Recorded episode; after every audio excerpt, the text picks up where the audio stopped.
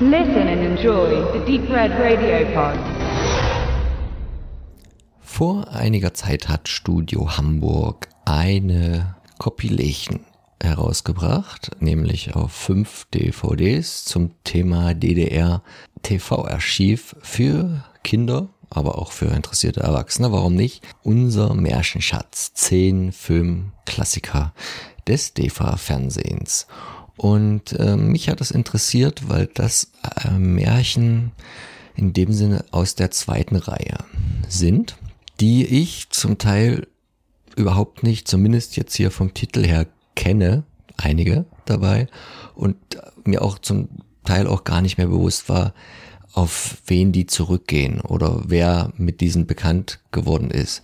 Denn ich will sie einfach alle mal aufführen und dann wird man schnell merken, dass das jetzt nicht so die sind, die populär bis in die heutige Zeit größer vermarktet worden, sei es durch jetzt Disney-Verfilmungen oder andere Adaptionen aller Art. Also wir hätten zum Beispiel Rapunzel oder der Zauber der Tränen. Immerhin nach den Gebrüdern Grimm, aber jetzt glaube ich keins von den ganz bekannten. Zwergnase, das hat man schon mal gehört, nach Wilhelm Hauff die schwarze Mühle nach Juri Bräsan, die zertanzten Schuhe, ebenfalls nach den Gebrüdern Grimm, die Geschichte vom goldenen Taler nach Hans Fallada, Jorinde und Joringel, hier mal wieder die Gebrüder am Start, genauso wie bei Der Meisterdieb. Von E.T.A. Hoffmann ist noch Zauber um Zinnober. Und von Jacques Casotte König Patasios. Wer jetzt mitgezählt hat, hat vielleicht äh, gemerkt, dass einer noch fehlt. Und das ist der Film, zu dem ich mich hier ein wenig genauer auslassen will, aus einem ganz bestimmten Grund. Und zwar ist auch noch dabei die Regentrude nach Theodor Sturm. Und das sprang mir direkt ins Auge, weil ich mich noch erinnere oder ja, weil es noch sehr frisch ist, dass ich als Kind schon immer die Schallplatte, ich denke mal, das müsste dann auch Amiga gewesen sein, zu DDR-Zeiten gehabt habe. Und die fand ich immer sehr stimmungsvoll, sehr düster, vielleicht für ganz kleine Kinder unter sechs noch ein bisschen zu dicht auch, um halt auch wirklich ähm, schon Angst erzeugen zu können. Wie ich gerade sehe, ist es bei Litera erschienen, nicht bei Amiga. Und es hat natürlich auch immer, auch wenn es als Kind jetzt weniger interessant war, aber der Name ist natürlich Programm gewesen, auch ganz vielen Hörspielen, die äh, in der DDR entstanden sind. Reinhard Lacomi, der auch hier die Musik zugesteuert hat. Und was mich damals so begeistert hat, war halt ähm, die Geschichte auch an sich, was relativ einfaches mit mit wenig ähm, handelnden Personen und aber eigentlich auch einer Thematik, die heute noch sehr aktuell ist. Wir befinden uns irgendwann mal im 19. Jahrhundert. Theodor Sturm hat diese, glaube ich, veröffentlicht in den 60er Jahren des 19. Jahrhunderts und ähm, er ist ja ein Vertreter des Realismus und das merkt man auch dem Inhalt dieses Märchens an, weil so viel Fantastisches da auch jetzt irgendwo dabei ist. Der Kern ist ähm, die Realität und sie geht halt davon aus, dass es immer trockener wird auf der Erde, dass äh, Dürren Einzug gehalten haben, dass Vieh äh, nicht mehr gedrängt werden kann, die Menschen kaum noch ertragreiche Ernten ausfahren können, die Leute einfach leiden unter diesen Bedingungen, außer wenige, die halt davon eher noch profitieren.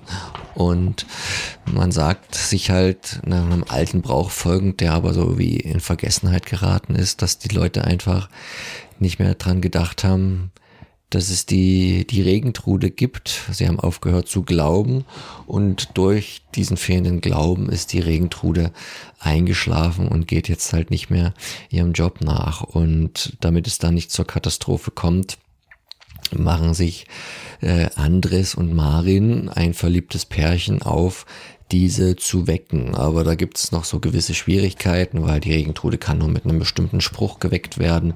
Den müssen sich die Älteren aus dem Dorf, die, die Mutter vom Andres und äh, andere erstmal zusammenreimen, weil er so lange nicht mehr benutzt worden ist. Außerdem ist es schwer, das Reich der Regentrude zu finden, wo der Eingang ist.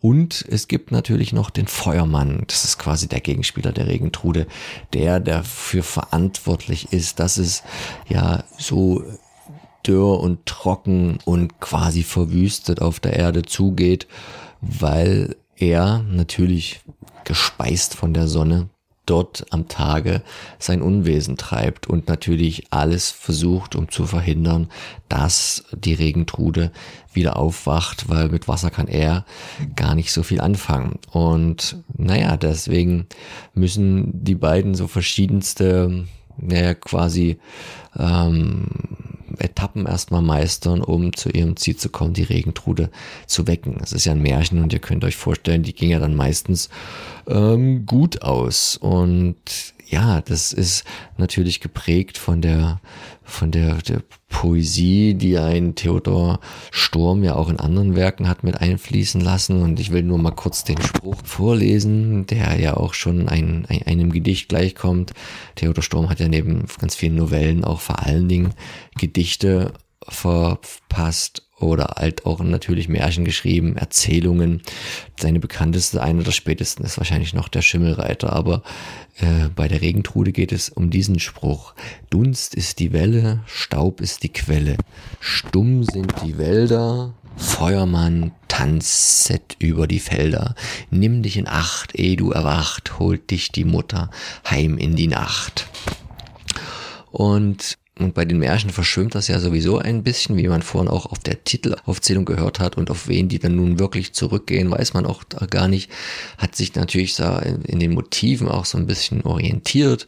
Die Regentrude ist nicht umsonst sehr nah irgendwie an der Frau Holle dran, die ja durchaus bei den Gebrüdern Grimm 50 Jahre eher im 19. Jahrhundert schon mal in dem Sinne, na nicht veröffentlicht wurde, aber, aber verschriftlicht auf jeden Fall. Und ähm, dieser Feuermann, dieses koboldartige Wesen, der ein ganz, ich finde immer noch tollen Namen hat, Eckenecke Penn, ähm, der ist ja so ein bisschen äh, aufgebaut wie Rumpelstilzchen und in, der, und in der Schallplatte sind das auch wirklich die, sagen wir, wir, sagen wir die fürchteinflößesten Momente, wenn er auftritt, dann wird das Hitzeflimmern sehr gut ähm, auditiv dargestellt und dann hat man da einen guten Sprecher gewählt, der das auch wirklich sehr authentisch koboldhaft darüber bringt, um schon Kleinkindern einen gehörigen Schauer über den Rücken ja, zu jagen. Und jetzt hat man das im Jahre 76 auch für das DDR-Fernsehen verfilmt. Ne? Es ist ein Kinderfilm. Er ist ähm, meiner Meinung nach nicht annähernd so dicht gehalten wie die Hörspielfassung, was aus verschiedenen Gründen liegt. Zum einen ist äh, die Fantasie und eine gute Vertonung oft in Kombination besser als das, was man mit Special Effects zu dieser Zeit darstellen konnte. Man hat einiges an Pyro in dem Film. Man hat den Kobold dargestellt in verschiedenen Formen. Man hat diese Märchenwelt, dieser der Regentrude, ihr Reich in einer schönen, bunten, plastischen Studiokulisse. Das sieht halt alles ganz gut aus, aber die eigene Fantasie ist dann doch auch stärker. Der Film weicht auch ein bisschen noch ab von der originalen Geschichte. Er baut auch so ein wenig noch den, den erhobenen Zeigefinger ein, wie man es ja gerne mal mehr oder weniger unterschwellig, überschwellig in DDR-Produktion hatte, so dass er noch so einen Großkapitalisten größer mit äh, in die Geschichte einbaut, der natürlich von dieser äh, Mangelsituation als einziger profitiert und natürlich auch wenig daran interessiert ist, dort äh, mit was zu ändern und zu helfen. Und von daher verliert die filmische Fassung meiner Meinung nach ein wenig gegenüber der Hörspielgeschichte. Trotzdem ist es interessant, diese zu haben Übrigens verfilmt unter der Regie, jetzt muss ich nochmal gucken, von Ursula Schmenger. Und die Hauptrolle, eine davon, gespielt, die Regentrude, wird von der Cox Habemer. Ganz interessant, ist ja eigentlich eine niederländische Darstellerin, die sich aber sowohl auch im DDR als auch im westdeutschen Fernsehen hat blicken lassen. Und ähm, alle anderen Schauspieler jetzt nicht so die bekannten. Die Veröffentlichung kommt leider wie so oft bei Studio Hamburg nicht äh, mit irgendwelchen Extras daher und das Bild und äh, das, der Ton sind einigermaßen äh, akzeptabel für äh, das Ausgangsmaterial, aber leider nichts weltbewegendes für Komplettisten, aber auf jeden Fall eine Empfehlung. Die Regentrude in unser Märchenschatz 10 Filmklassiker.